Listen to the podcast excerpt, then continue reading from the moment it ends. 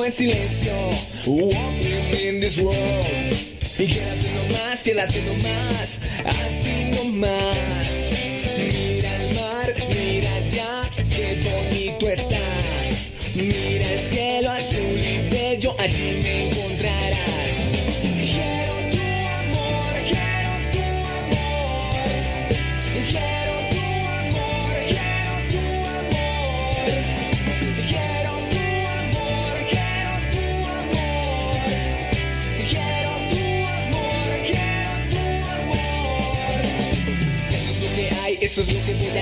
Amor de bueno para que me dejes llegar. Soy tu luz, soy tu sol. Soy lo que quieras porque soy el creador. Para los santos in the house, everybody stand up. Put your hands in the air and look around.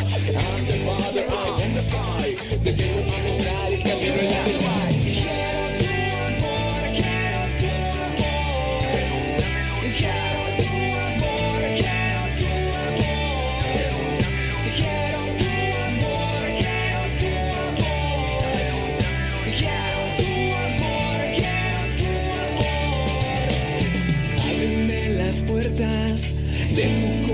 corazón, que mi amor nunca te fallará.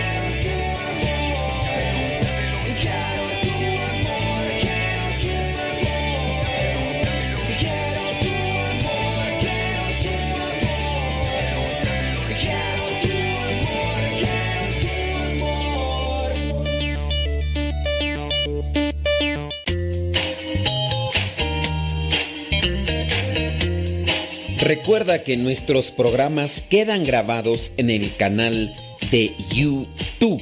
El canal se llama Modesto Radio. Ahora, que si tú trabajas en una estación de radio y quieres pasar estos programas, ponte en contacto con nosotros. Te los podemos mandar ya editados para que en medio de cada bloque pongas los mensajes que tú creas convenientes. Si trabajas en una estación de radio, ponte en contacto con nosotros y te mandamos los programas que nosotros realizamos. Y si tú quieres escuchar programas pasados, canal Modesto Radio. Modesto Radio en YouTube y ahí podrás escuchar los programas pasados.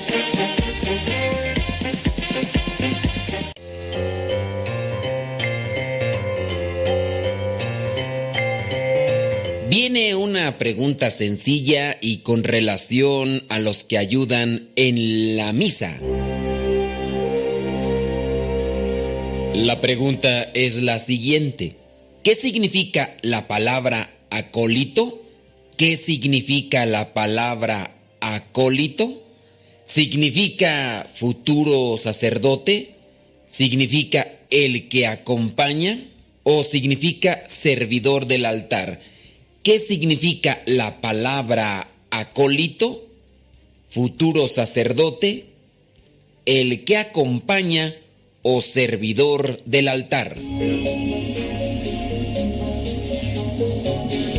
Bueno, pues si tú respondiste que acólito significa futuro sacerdote, pues eh, te equivocaste, no, no significa eso. Si tú dijiste que significa servidor del altar, ciertamente el acólito es un servidor del altar, pero no significa eso. La palabra acólito viene del griego acolutos, que significa el que acompaña.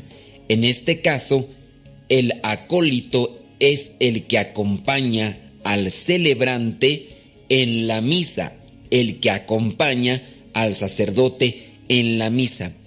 El acolitado es un ministerio.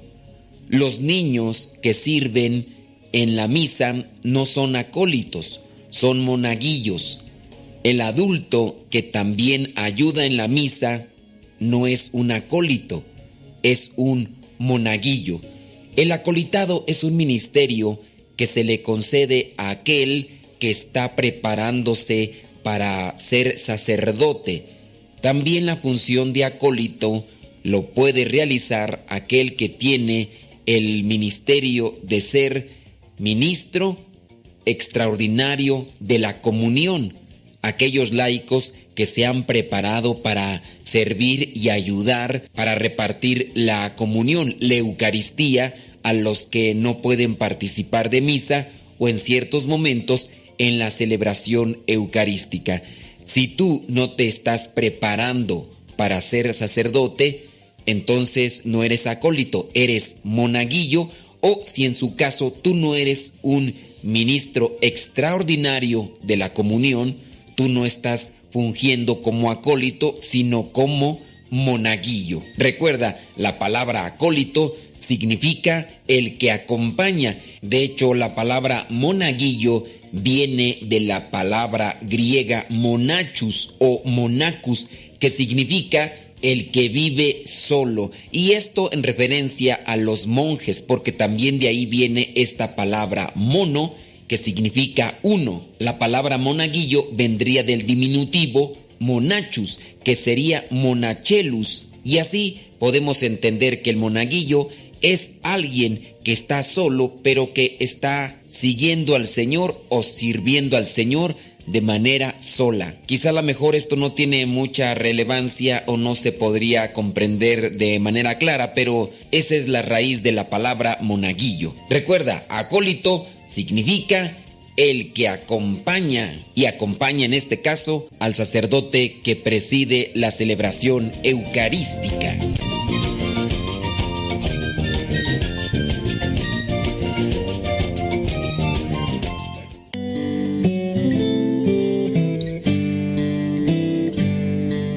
Ser cristiano y no ser sincero es una contradicción. Escuchas Radio Cepa.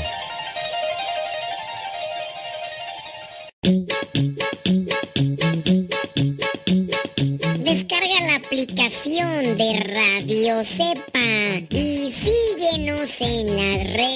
sociales. Radio Cepa, la aplicación, te aseguramos que no te vas a arrepentir. Descárgala en tu tableta o tu teléfono.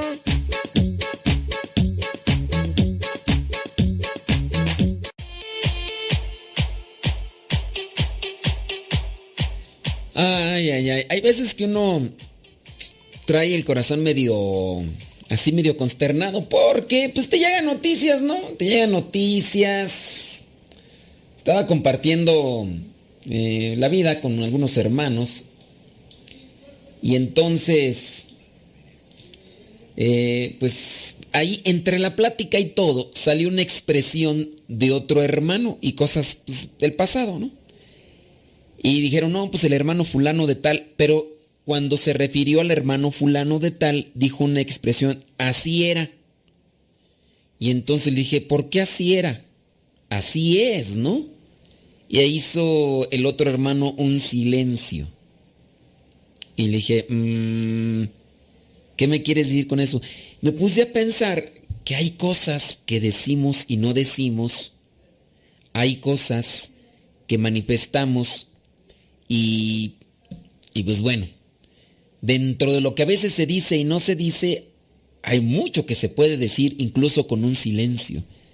Este hermano se quedó así en silencio y le dije, ¿dónde está el, este, ¿dónde está el hermano del que acabamos de comentar?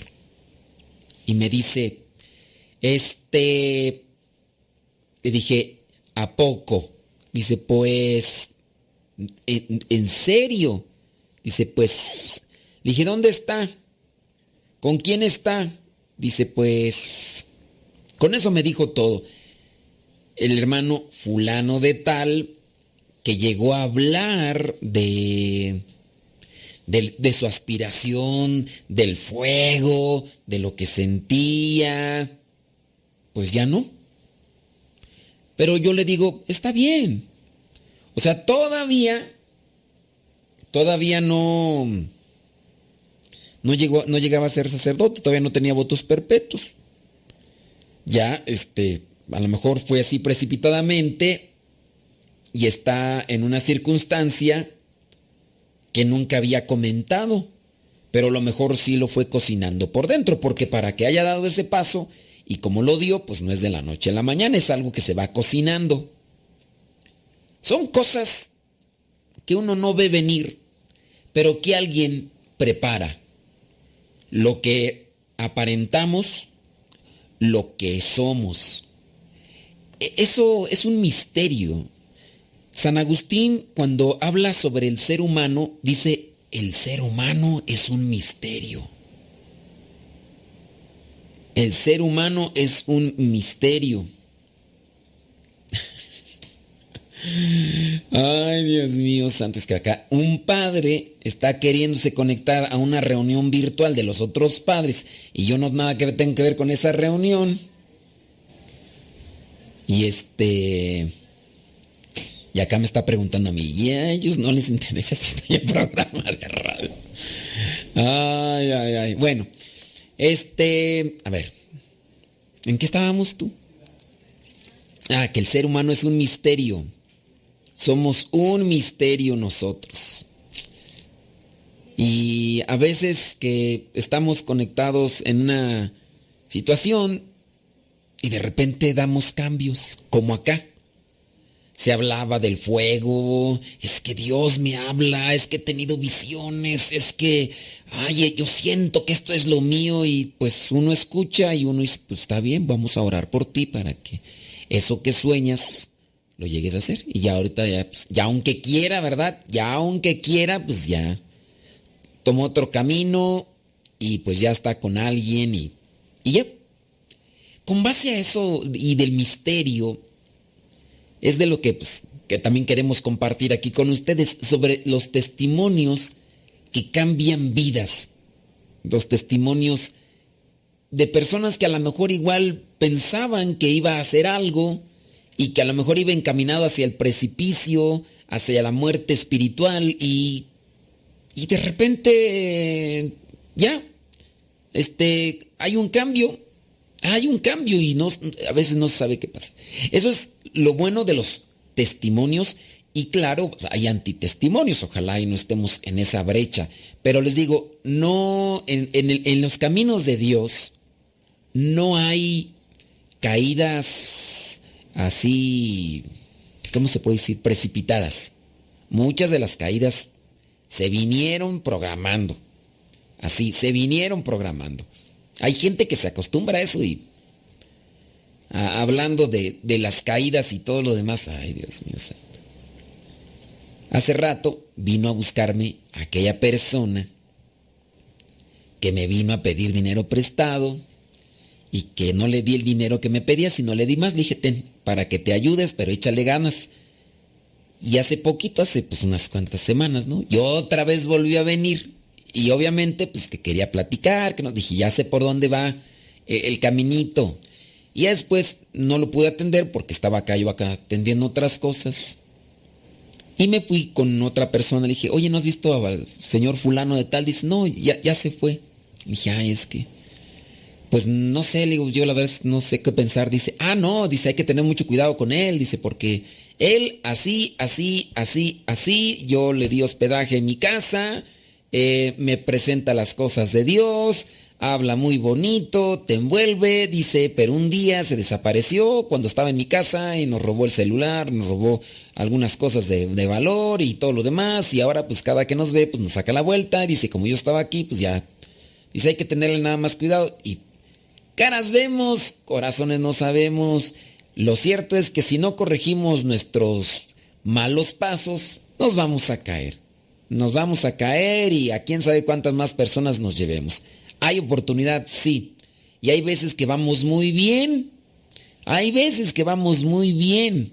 Y de repente nos caemos. Y hay veces que estamos mal. pero nos podemos recuperar. Mm, hay que acomodar las cosas.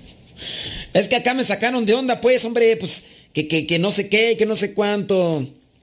Em, no sé yo nada de esa junta. Ay, es que tus padres piensan que yo, cabo. ni, ni cómo ayudarte. Ni cómo ayudarte, compadre. Pues sí, pues es que. Es que quieren que. Quieren que le solucione yo, no, hombre, no le hablan a los encargados. Aquí, aquí en la comunidad estamos encargados unos de una cosa y otros de otra, y este padre está conmigo. ¡Sas, Digo, yo no sé nada de esa junta ya. Pero bueno, ahí está el asunto. ¿En qué estábamos, criaturas? Déjame ver así, concentro, escondo. Ya no es que no puedo esconder el celular porque está ya hablable este muchacho. Muy bien, bien, bien, bien. Vámonos a este testimonio. Pablo. Pablo Jimeno dirige una consultora de inversión y a su vez es también un rostro y una voz conocida tanto en televisión como en radio, donde ejerce como analista económico. Con 38 años casado y siendo padre de tres chamacos, vive este tiempo al igual que el resto, pues así, en esta situación que nos rodea, que no la veíamos venir, pero pues ¿qué, qué hacemos? ¿Qué hacemos? Y, y al mal tiempo, buena cara y mucha oración. Él también está inmiscuido en esta situación que nos engloba a todos. Sin embargo, su reflexión en esta ocasión no está centrado en temas económicos, aunque haya motivos para ello debido a la tremenda crisis económica que provoca esta situación que nos rodea. Desde su hogar, Jimeno, Pablo Jimeno se llama, déjame apuntarlo aquí para que no se me vaya a olvidar. Pablo Jimeno. Jimeno, así. Pablo Jimeno Dice, mm, Jimeno dice, sin embargo la reflexión dice, Jimeno sorprende desde su hogar a sus tradicionales oyentes con una fuerte experiencia de fe. Y es que como él sale en la televisión, sale en algunos medios de comunicación secular hablando de estos aspectos de economía, ahora resulta que lo ven mm, en lo que son sus, sus redes sociales y demás pero lo ven hablando de la fe y eso es lo que sorprende. Eso es como que, a ver, espérame, tú hablas de esto, pero también hablas de aquello. O sea, ¿pueden caminar juntas estas cosas? Sí. Dice, comparte lo que es la fe. Y como precisamente puede ser la fe la que transforma esta sociedad, dice, eh, para que actualmente no nos provoque un pánico. La fe, incluso yo puedo decir que hasta en la cuestión de la economía, en la cuestión de, de estas cosas eh, materiales, así como inversionistas y todo lo demás. La fe, eh, tener una, una tranquilidad en los pensamientos para poder escoger muy bien la dirección que hay que tomar. Yo no sé, podré yo poner aquí varias analogías, pero eh, sin duda Pablo Jimeno nos va a dar mayor pauta para también aprovechar los momentos de crisis, aprovechar los momentos en los, que nos encontramos en dificultad para hacer fortalecer nuestra fe. De todo hay que agarrarnos, de todo hay que ayudarnos. Y sin duda la prueba, la dificultad puede ser un parámetro para crecer. Tú y yo tenemos esa oportunidad. Lejos de decirle a Dios, oye, quítala ya, no la quiero, pues mejor decirle, ¿sabes qué, Señor? Dame luz, dame fortaleza, para que pueda caminar en fe y que de este problema saque una experiencia y que también saque fortaleza.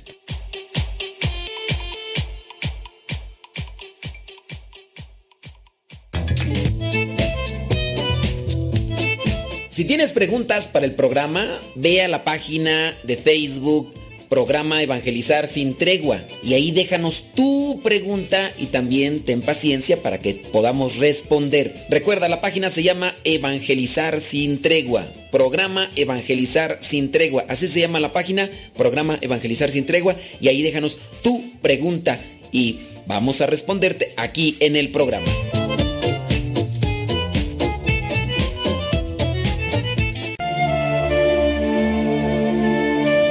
El camino que lleva al cielo pasa por el Calvario.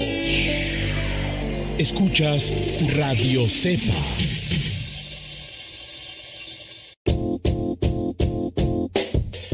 Hola padre, somos las hijas de Laura y lo escuchamos desde Denver. Este programa nos ha ayudado en la escuela. Nos gusta la trivia y todos los días lo escuchamos y todas las mañanas. Saludos a mi hermana. Hola padre, Dios lo bendiga. Me gusta la pregunta preguntona. Saludos desde Denver. Adiós.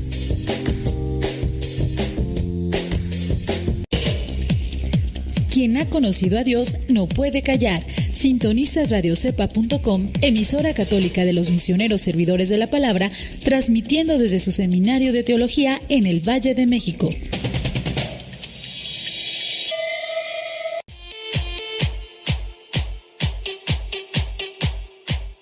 Listo, Calisto. Ya, ya, ya arreglé el asunto con el, con el otro padre. Eh, estamos eh, ahí con... ah, ya llegó, dice una pregunta.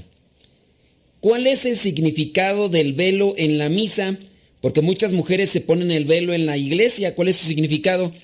Pues mira, dentro de lo que es la vestimenta en la iglesia, tiene también un sentido de sobriedad, de respeto y también de, digamos, no, no causar, ¿cómo llamarle? ¿Cómo llamarle? O sea, no tiene un, un simbolismo como tal religioso de decir, ah, es que esto, no. Por ejemplo, no, no tendrías que comparar el velo, o también como se le dice a este velo que se ponen las mujeres, se les dice también sevillana, no tendría nada que ver con, ah, es que la sevillana, el velo es igual que la casulla. No, pues no, pues estás, estás mal, ¿no? O sea, no, es, tú vas a, a la misa y vístete sobriamente. Dentro de lo que es el pasaje de San Pablo, aunque no me acuerdo dónde, que está en la Biblia, donde que las mujeres se tapen su cabello. O sea, para no causar distracción teniendo en cuenta las usanzas o las formas de peinarse de aquellos tiempos, pues ya San Pablo recomendaba eso. Pues mejor tápense la cabeza para que no anden con ese tipo de peinados y todo sea más sobrio. Hoy yo podría agregarle otros elementos más. Pues mira, eh, de, repente, ¿no? ¿Qué tal si llega una señora con el pelo color zanahoria? A ver, pues yo le diría mejor tápatelo, ¿no? Porque si no todos van a estar así, mira quién es esa zanahoria que está ahí. O, o trae un cabello pintado color azul. Mira, ya llegó tristeza. ¿O cómo se llama eso del.? No he visto yo esa película, pero. Ya llegó tristeza, ya. Pues es como sobriedad. Yo agregaría otros elementos más. Por ejemplo, yo les diría que los hombres no vayan con pantalones apretados, porque ahí van caminando como pollitos espinados. Entonces, ¿qué, qué- a veces, hombre, andan, parece que caminan todos rosados. Pues tanto hombres como las mujeres, que no se pongan pantalones ajustados. Si quieren ir las mujeres de pantalón, pues, pero que no los lleguen ajustados ahí. Ni, ni los pantalones ni las camisas. Los señores ahí con toda la mendiga lonjota ahí de, de fuera ahí. Pues, ¿Qué es eso? Y luego se destapan ahí el pecho ahí enseñando el pelo de guajolote. ¿Eso qué? Y también señoras, hay veces que, que con sus ropas hay... Eso yo le agregaría. O sea, hay que ver la manera de vestirse sobriamente sin... Sin este... Sin hacer que se pierda la atención a lo que se va. No hay que distraer.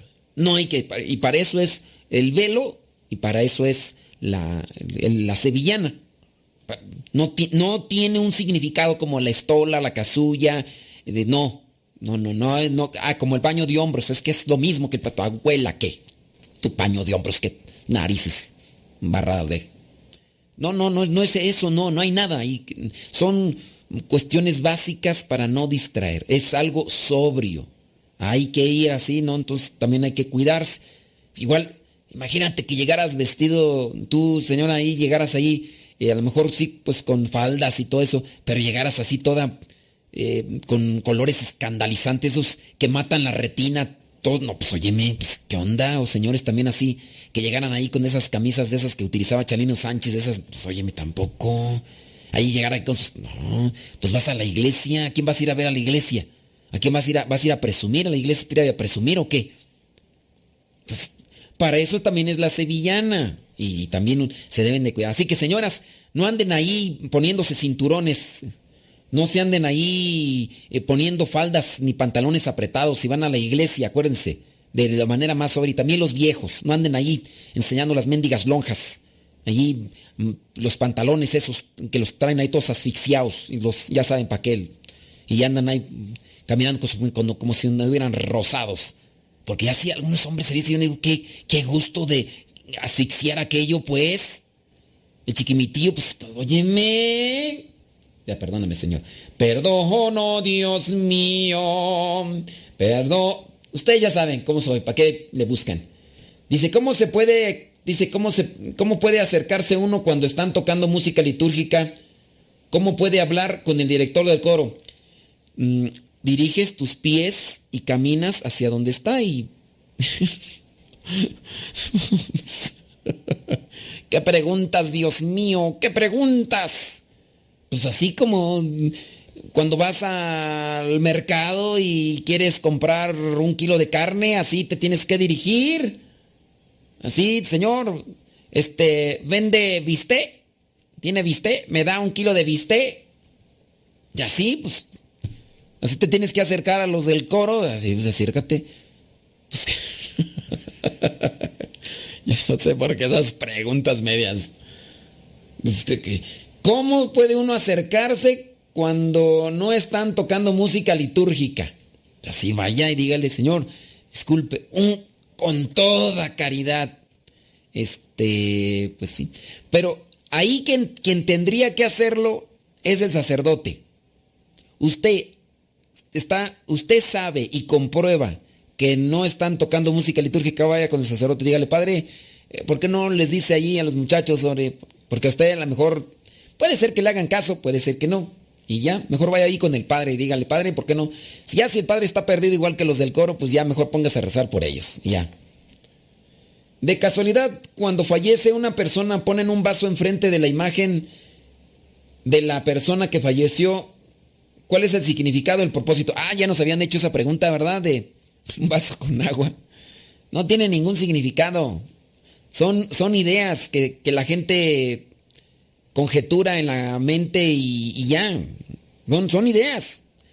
Ya les pregunté yo a los ancestros, a los antiguos, les digo, a ver, ustedes los antiguitos, los que todavía se acuerdan, los que todavía les carbura allí la masa gris, ¿por qué ponen esa, ese vaso con agua? A ver, ¿qué tiene que ver? Y ya me platicaron los antiguos que ese vaso de con agua, ahí a un lado del féretro, lo ponen para que el alma, o sea, fíjate, para que el alma tome agua, porque dicen que el camino hacia el Señor es largo y que se va a cansar. Ande pues, ¿quién les dijo eso? Pues esas eran las ideas de los antiguos y lo siguen haciendo. ¿Por qué? Porque eran las ideas de los antiguos. Entonces, pues no. Así la cruz de sal y otras cosas que hacen en los velorios que tú dices, ¿de dónde sacaron eso? Pues lo hacían de antes. Y así hazlo para que no se enojen los más viejillos, ¿verdad? Porque viejillos y enojones, así me estaba haciendo yo, ya entre más viejo me estoy haciendo más enojón. Y viejillos, viejillos y enojones, cascarrabias. Entonces, si no lo haces, se enchilan. Y pues, entonces, ¿qué esa es la intención? De hecho, también a partir de ahí, como el camino hacia el Señor es largo, dicen que uno debe tener un perro, que debe tener un perro de mascota, para que cuando tú ya cuelgues los tenis te petaties, que ese perro te ayude a cruzar el río. ¿Quién sabe cómo se llama el río? Yo no me acuerdo cómo me dijeron que se llamaba el río que también que para que te ayude a cruzar el río. Ahora resulta. Y pues bueno, también esa idea me la inculcaron a mí. Por eso ya después yo busqué tener un perro de mascota. El perro, único perro que tuve de mascota contaba chiquillo, que se llamaba el payaso. El payaso que me desconoció después de ocho años, nueve años que llegué a mirarlo. Mendigo payaso me desconoció un mendigo. Pero eh, sí, esas son las ideas. Entonces, más bien, cuando ustedes vean esas cosas que, digan, a ver, ¿esto qué, qué, qué, significa? Acérquense con ellos, acérquense ahí en el velorio, a ver, ¿por qué pusiste esas cebollas ahí abajo? Esas cebollas con no sé qué cosas le ponen ahí, a ver, ¿por qué?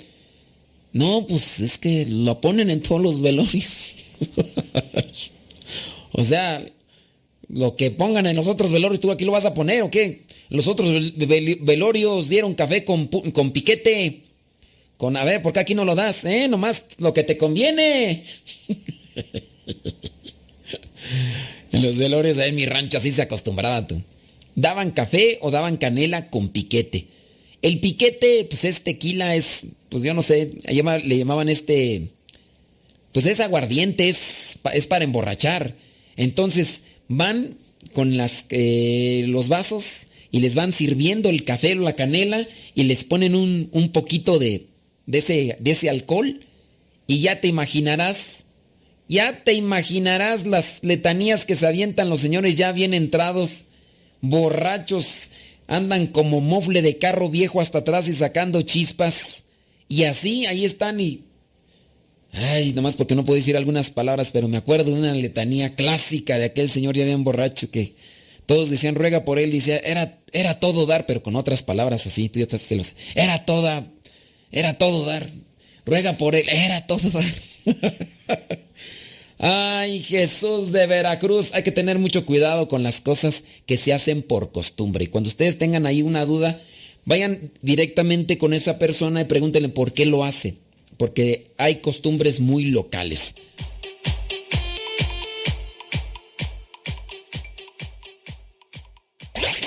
radiocepa.com radiocepa.com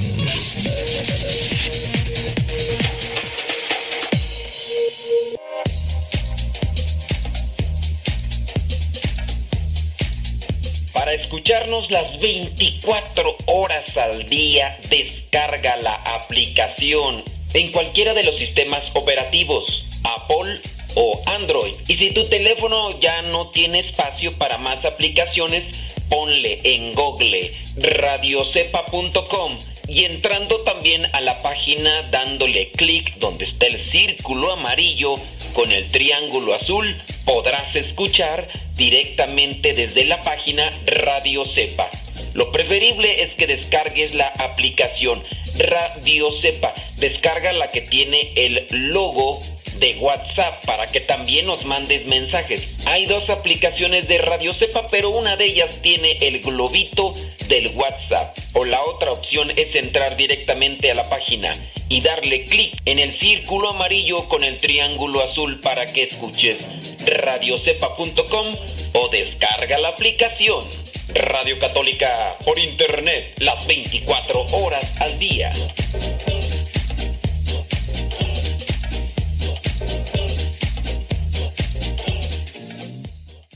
Estás escuchando Radio Cepa, la estación de los misioneros servidores de la palabra.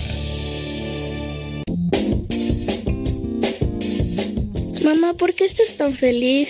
Ah, pues porque estoy escuchando Radio Cepa. Es una estación de radio que ilumina mi vida y nos pone contentos y felices. Yo quiero escuchar Radio Cepa, ¿cómo le puedo hacer? Ah, pues mira, ahí en tu celular le pones en la Play Store, descargas esa aplicación de Radio Cepa, ahí lo vas a escuchar.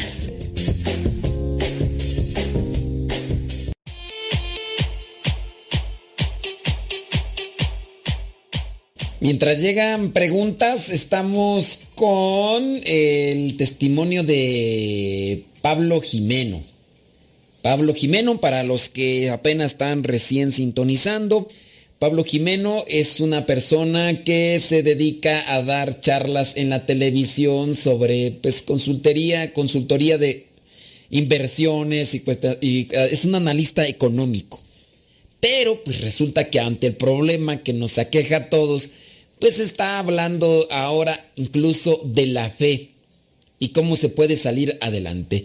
En un video colgado en su canal de YouTube, este consultor y economista avisa de una reflexión más personal e íntima, donde mezcla el profundo impacto con el que salió recientemente de un retiro del cual participó con, con la fe fortalecida, porque es una persona de fe, nada más que participó de ese retiro. Dice, siempre he creído en Dios, a veces más, a veces menos. Pero desde hacía un tiempo notaba mariposas en mi estómago de ir buscando algo más. Y es que así es Dios. Dios nos va conquistando y de repente uno se siente a gusto conociendo otras cosas y después uno busca más y busca más. Por ello, Pablo habla brevemente de tres palancas que a lo largo de su vida le han hecho buscar la fe. Las palancas que le hicieron buscar la fe. Eso es interesante. ¿Qué cosas te han ayudado a ti a buscar más sobre la fe? En primer lugar, dice Pablo Jimeno, habla del importante papel de su mamá. Dice que su mamá es como la locomotora de la fe en la familia. Yo pienso que la mayoría, ¿no? La mayoría tenemos a la mamá como, pues digamos, principio de fe. A lo mejor los papás puede ser que sí sean hombres de fe y todo, pero a veces quien lleva la batuta es la mamá. Su mamá, dice madre de cinco chamacos, tenía una fe muy fuerte y según Pablo tenía dos particularidades. Siempre que ibas con ella de la mano, a las doce, paraba, a las doce del día, paraba y les decía, a ver hijo, mira al cielo, eleva la vista. El ángelus, mira qué pequeños somos, mira qué pequeños somos. Entonces, ella dice, en el caso de este Pablo, Jimeno, que siempre cuando andaban así caminando y eran las 12 del día, se detenía ella a rezar el ángelus, estuviera donde estuviera. Y hacía que los niños o sus hijos, pues, en este caso, también se unieran al rezo. ¿Usted tiene esta devoción de rezar el ángelus? Acuérdense que el ángelus se deja de rezar en tiempo de Pascua y se coloca lo que vendría a ser el Regina Cheli el Regina Cheli o Alégrate María. Es, sería algo que también tú podrías agregar a lo mejor a esa lista de devociones que tienes, si es que tienes devociones. Las devociones ayudan. Las devociones son como esos pequeños detalles que te hacen enamorar más de Dios. Esos detalles que podría utilizar muy bien el amado con su amada una pequeña flor, una pequeña carta, para darle a conocer lo mucho que el amado la quiere a ella, o también la amada a él. Esos detalles que no se deben de perder porque la vida está compuesta de detalles. La vida está compuesta de los detalles. En los detalles hay mucho amor. No se puede decir poco, porque hay personas que hablan de mucho amor, pero solamente queda eh, estructurado en palabras. Y no, los detalles los va componiendo la misma vida, poco a poco. Y hablando de las cosas de Dios, las devociones pueden ser eso. Ya rezas tú la coronilla de la misericordia, bendito Dios. Ya rezas que el rosario, bendito Dios. Ya rezas el ángelus o el Regina Cheli, bendito Dios. ¿Qué otra devoción tienes? tienes otra devoción, puedes buscar otras devociones. Hay personas que a veces buscan la devoción de la jaculatoria, repetir una jaculatoria constantemente. Puede ser alguna inventada, una jaculatoria bíblica, Jesús mío y Dios mío, Jesús mío y Dios mío. No sé, buscar por ahí una jaculatoria que, que pueda también iluminar. ¿Qué devociones tienes tú que te alimentan la fe? ¿Y cuáles de esas devociones las compartes con tus hijos. Hay que saber también compartir las devociones, oiga, porque de repente eh, hay personas que no, no sabemos compartir con algo con los demás. Una por falta de experiencia, o nos volvemos muy mezquinos y no compartimos nada, o nos hacemos demasiado exagerados que hasta hostigamos a la gente. Queremos compartirles, por ejemplo, el rezo del Santo Rosario y lo hacemos de una manera así muy fastidiosa. No porque el rosario sea fastidioso, no, el rosario es algo con lo cual uno se enamora mucho de Dios, rezando junto con María. Pero si hay personas que, por ejemplo, para la hora de rezar parece que están narrando una carrera de caballos, pues óyeme, ¿quién le va a gustar? ¿Quién se va a enamorar de una oración así a la carrera, como quizá a lo mejor esas personas llevan sus vidas pensando que mientras más hacen, más pronto se van, ganarán el cielo, pues no. Hacer una oración con devoción, eso es también lo que sin duda puede iluminar, pero a veces sí somos muy toscos o podemos ir de un extremo a otro. Hay que ser equilibrados. Otras veces les hemos mencionado la señora aquella que se quejaba, ¿no? Del viejo, porque pues el viejo andaba en la borrachera y andaba en sus cosas. Y igual el señor fue a un retiro en el retiro tuvo una conversión y a partir de ahí comenzó a rezar el rosario. Pero el Señor quería imponer el rezo del rosario a todos. De manera que pues sí le hacían caso porque era el Señor de la casa. Pero después llegó incluso la señora a decir, dice, eh, dice, ¿cómo me arrepiento que te hayas ido, que, que hayas ido a participar de ese retiro? Mira nada más, antes me caías gordo por lo mendigo que eras. Ahora me caes gordo por lo fastidioso, que ya terminamos de rezar el rosario, que ya quieres la coronilla, que ya quieres que otra vez el rosario. ¿Cómo fastidias? No me dejas ver las series agosto. No hay que ser exagerado. Fíjate, o sea, la señora prefería ya ahora que no hubiera ido el señor al retiro. ¿Quién las entiende, señoras? ¿Quién las entiende? Pero en fin. Hay que buscar la manera de cómo compartir las devociones. ¿Cómo compartes tú las devociones? O se las impones. Hay veces, tú puedes darte cuenta cuando tu hijo o tu hija no está agarrando bien la devoción. ¿Cómo es eso? Empieza a poner los ojos de huevo. Empieza a bufar como toro. ¡Ay! Y ya desde ahí te das cuenta que, pues que no, no, no, no hay nada de eso. Bueno, eh, sigamos con el testimonio de Pablo Jimeno y si tiene preguntas, pues haga las preguntas. Dice, el segundo aspecto de su mamá, recuerde que son dos, dos, dos cosas que tenía particulares la mamá de Pablo Jimeno. Dice, el segundo aspecto era su devoción por la medalla milagrosa. Cada 27 de noviembre se hacía con unas medallas milagrosas, dice, y se las repartía a sus hijos para que anduvieran con ellas. Oye, hace algún tiempo te compartí que a mí me, me llama la atención esto de regalar objetos religiosos. Una comunidad que, me, que escuchó el programa, en aquella ocasión estamos hablando ya hace unos 3, 4 años, y esta comunidad compraron muchos rosarios, muchos rosarios y también medallas de la milagrosa y me los hicieron llegar. Y también medallas de San Benito. Me dijeron, aquí está para que regale a diestra y siniestra. ¿Qué tal? Y pues sí, he andado por ahí, como casi no salgo, por ahí he estado haciendo mi apostolado, ¿verdad? Así cuando salgo y ya les regalo por aquí, por allá, una medalla o un rosario. Son signos. Esta señora dice, le regalaba a sus hijos estas medallas de la milagrosa. A mí cuando yo estaba chamaquillo me regalaron un escapulario y vieras, lo recuerdo también porque era algo que me habían regalado, que casi no me regalaban cosas. A nosotros en la casa, pues por costumbres y todo lo que tú quieras, no nos celebraban el cumpleaños o nunca nos... A mí nunca me compraron un pastel cuando yo estuve en la casa. Uy, ya me lo compraron ya hasta cuando estaba bien grande y eso porque ya estaba en Estados Unidos, pero pues no, no era así como de esas costumbres. Entonces el día que me regalaban algo, uff, no, yo estaba así soñado. Pues recuerdo muy bien que alguien me regaló un escapulario. Yo tenía como unos 8 o 9 años. Era un signo de fe, pero también era algo que me habían regalado a mí. A mí me habían regalado una cosa. Ya después de que, han escuchado algunos esto de que de regalar, no hombre, me andan regalando escapularios por donde que espérense, pues no voy a andar no voy a aparecer este no, no voy a aparecer San Charbela y con todos los escapularios que me están regalando, lo voy a poner así como los listoncitos que le ponen, espérense tantito, moderados. Pero ahora lo que hago, pues es, cuando tengo chance, casi no salgo, cuando tengo chance, me llevo esas medallitas y las voy regalando. Las voy regalando.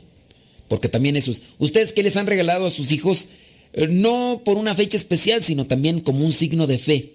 Porque si van a decir, no, pues yo se lo regalé en, en, su cumpleaños, yo se lo regalé cuando se graduó, yo se... No, regálenle algo, un signo de fe.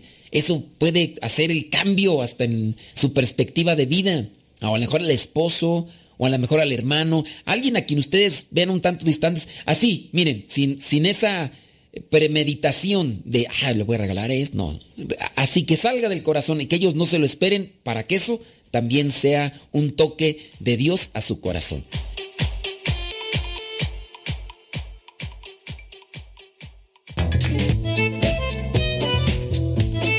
Si tienes preguntas para el programa, ve a la página de Facebook programa Evangelizar sin tregua y ahí déjanos tu pregunta y también ten paciencia para que podamos responder. Recuerda, la página se llama Evangelizar sin tregua. Programa Evangelizar sin tregua. Así se llama la página, programa Evangelizar sin tregua y ahí déjanos tu pregunta y vamos a responderte aquí en el programa.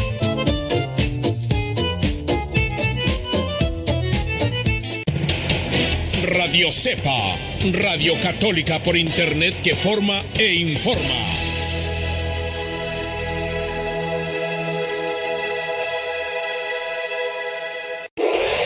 www.radiocepa.com transmite desde el Seminario de Teología de los Misioneros Servidores de la Palabra, ubicado en Texcoco, Estado de México.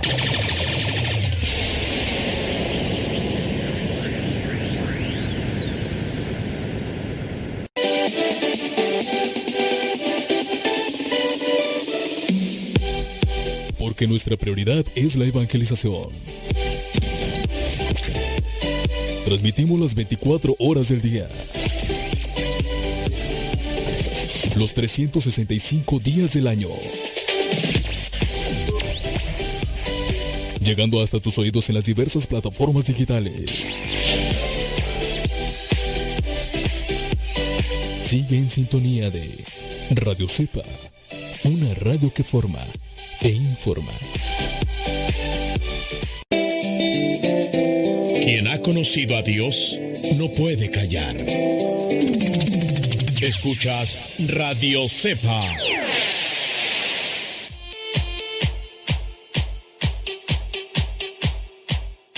Dice, padre, una pregunta, espero formularla bien y darme a entender. Pues yo también eso espero, porque, ah, cómo me hacen sufrir. Dice, cuando hay actos que son considerados como pecado, pero en su momento se desconocía que lo fueran por ignorancia y por consiguiente no se han confesado y se ha comulgado, ¿se considera que hemos estado comulgando nuestra propia condena? No. En, este caso, cuando hay ignorancia de algo, pues Tú no sabías que era pecado. Eso le llama pecados, ¿cómo se les llama? Creo que se les llama pecados crasos. Pecados crasos. Es decir, es un pecado, pero no lo sabías. Y así estuviste a lo mejor comulgando. Ah, bueno. Digamos que la pena sí. Hay un pasaje bíblico, lamentablemente pues yo no soy de los que tienen muy buena memoria para retener todos los pasajes bíblicos como otros que ah, como tienen memoria fotográfica, tú te aprenden todo así. Y hay por ahí un pasaje bíblico, nada más que no me acuerdo en qué, dónde está, si es de San Pablo, si es de los Evangelios, donde habla sobre esa situación. El castigo para los que saben y lo hacen va a ser grande. El castigo para los que lo hacen y no sabían va a ser menor. O sea, nada más que no me acuerdo cuál es el pasaje para podértelo eh, decir así. ¿Oíste? ¿O no lo oíste? Bueno. Dice, yo he escuchado que les ayudan a cruzar el umbral al otro lado. No sé si se refieran y la verdad me dio pena preguntar a qué se refieren. Tú dices al umbral de qué? ¿Al umbral de la muerte y la vida? Bueno, pues no, pero no, pues hay que preguntar, ¿no? Hay que preguntar. Dice, ok, muy bien. Bueno, pues ya, ya ahí están esas dos preguntas. Vámonos rápidamente con, con el testimonio, porque el tiempo pasa y no te puedo olvidar. Te traigo en mi pensamiento constante. Vámonos, dice Pablo Jimeno. Hace cuatro años su madre, dice, enfermó gravemente. Estuvo, pero no murió precisamente el día 27 de noviembre, día en el que les daban las medallitas, ¿no? Murió, dice, no murió precisamente hasta el 27 de noviembre, el día a las 12 de mediodía, la hora en la que cada día eleva... A ver, no murió un 27 de noviembre, pero sí murió precisamente a las 12 del mediodía. Como para decir, ahí qué está pasando, providencia de Dios se manifiesta. Murió, dice, a las 12 del día, a la hora en que siempre levantaba su mirada al cielo y rezaba el ángelus, la mamá de este Pablo Jimeno. Dice, son cosas que te hacen reflexionar, te ponen a pensar. Su paso por la Universidad Católica, la Francisco de Victoria, Pablo Jimeno, también dejó en él algunas semillas que le han ido alimentando posteriormente. Y la tercera palanca de la que habla es pues su esposa, con la que dice ya lleva 10 años casados, ¿no? Pues, dice, estas palancas convergen en él cuando su hija, no, no es cierto, cuando su mujer hizo el retiro y después, poco antes de... Ah, o sea, primero lo hizo su mujer el retiro. Después le dijo a él, ¿sabes qué? Tienes que hacer ese retiro. Me cambió la vida, me cambió la perspectiva. Después hizo el retiro él. Dice, no sabía por qué lo hacía más allá de que les había, de que les habían, de que les habían hablado bien, porque la, la esposa no quiso decirles de qué se trataba el retiro. Dice, hacer este retiro ha sido para mí la más o una de las tres experiencias más importantes en mi vida. Esto porque tuve dos encuentros en un solo fin de semana. Dice, estuve en ese retiro sin celular, sin mis amigos, sin poder comunicarme con alguien. Dice, fueron momentos muy fuertes para reflexionar. Dice, para alguien con una fe tibia como la mía, pues eso me ayudó muchísimo. Me hizo sacudir. Y ahí es donde les recomiendo que busquen casas de oración y de retiro un fin de semana. ¿Te imaginas? Un fin de semana donde estaremos muy juntos. En un retiro, en un retiro, no en otras cosas, cochambrosos, no en otras cosas, cochambrosos. Luego, luego ustedes se desvían, ahí se les ve luego, luego la malicia. No, un fin de semana, así retiro. Fíjate que yo, pues ya tiene meses que participé en un retiro, más bien compartiendo un tema pero me dejaron en una cabañita, ya te la he platicado y a los que me siguen por las redes sociales les compartí la experiencia. Me dejaron en una cabañita, así, una choza cerrada, con paredes y todo. Dentro estaba el cuartito, tenía su camita, tenía una mesa, un escritorio, tenía una silla, a un lado estaba un baño, eh, una cuestión muy rústica, muy austera, muy austera, más bien, más que rústica, austera, muy austera. A un lado estaba una pequeña cocinita, un pequeño refrigerador así, pero de esos que le llaman minibarso, no sé cómo le llaman, pero una cosita así pequeña. Había una estufa, de esas así pequeñitas, Ahí había donde lavarse las manos, unos cuantos platitos para que yo mismo me preparara ahí mi comida. Y Estuve ahí porque llegué el viernes, sábado y domingo. El domingo a mediodía prácticamente en la hora de la tarde dejé el lugar, llegué el viernes en la noche, me la pasé tan bien, así como con ganas de regresar a ese lugar, desconectado de celulares, desconectado de programa de radio, no sé, pero me gustaría ir en un tiempo que haga frío porque ahí ese lugar es un lugar así caluroso, entonces este pues yo prefiero mejor frillecito así sabroso. Ah, y aparte, mira, estaba la cocinita, estaba el baño, estaba el, lugar ahí donde estaba la cama y la, la, capilla, la cocina y el baño. Así, en algo muy, pero muy pequeño, pero austero. Y así, y limpio, y todo eso. Muy austero. Para los que me siguen ahí por las redes sociales, les compartí algunas imágenes. El día domingo, quién sabe por qué, pero por eso, más o menos por ahí, más o menos de las 3 de la mañana, 4 de la mañana, me despierto. Y yo dije, ah, pues aquí a un lado, a unos dos metros tengo una capilla y está el Santísimo en un sagrario. Pues yo me, me levanté y me fui a la capilla y a orar. Estuve ahí tres, cuatro, más o menos como a las cinco. Me di un poquillo de sueño, dije, me voy a ir a acostar. A las seis y media me levanto, no tengo actividades, me echo un bañito, me echo un chocolate y a las 7 ya voy a estar allí presente en la capilla donde iba a dar una meditación. Ah, qué bonito es lo bonito. Bueno, eh, eh, a mí me gustarían eso. Ah, a ustedes les gustan, no sé, Cancún, les gustan Hawái y esos lugares así, pero pues no. Cada quien busca lo que quiere y se llena de lo que quiere, ¿no? Bueno, este Pablo Jimeno se llenó de Dios después de este retiro. Este economista afirma que este primer encuentro fue con el Señor abrumador. Con ese retiro, dice, comenzó a cambiar su manera de pensar y de ver la vida. Dice que él nunca había hablado de lo que es encontrarse con Dios. Él había hablado de economía, de finanzas, pero ahora hablaba de lo que Dios puede hacer cuando tú lo dejas entrar en su vida. La experiencia con Dios en aquel retiro, asegura Pablo Jimeno, fue un tú a tú. Se sintió mirado por él. Dice, me sentí tocado y fue un encuentro absolutamente bárbaro que me permitió un segundo encuentro igual de impresionante. Dice, me encontré allí mismo con ahí conmigo mismo.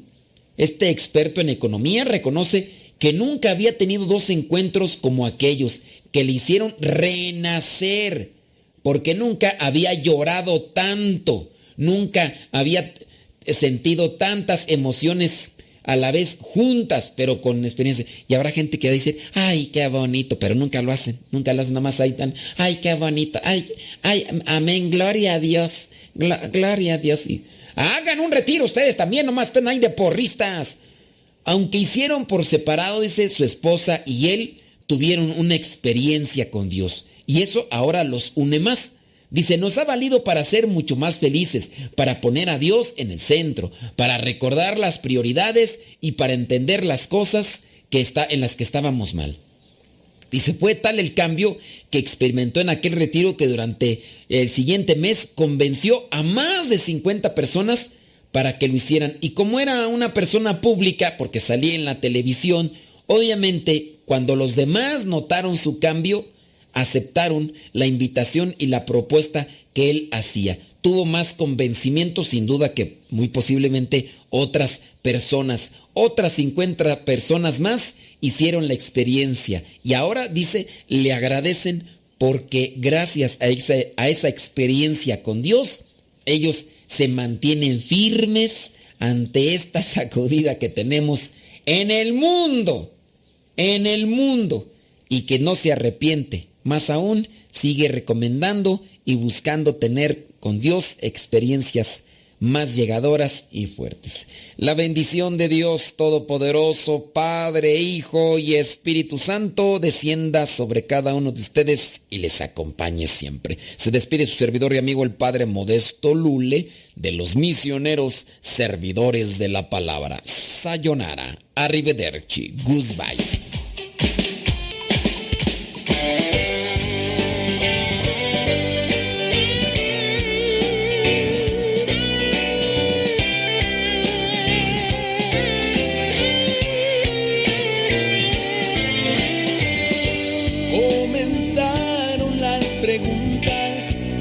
Muchos signos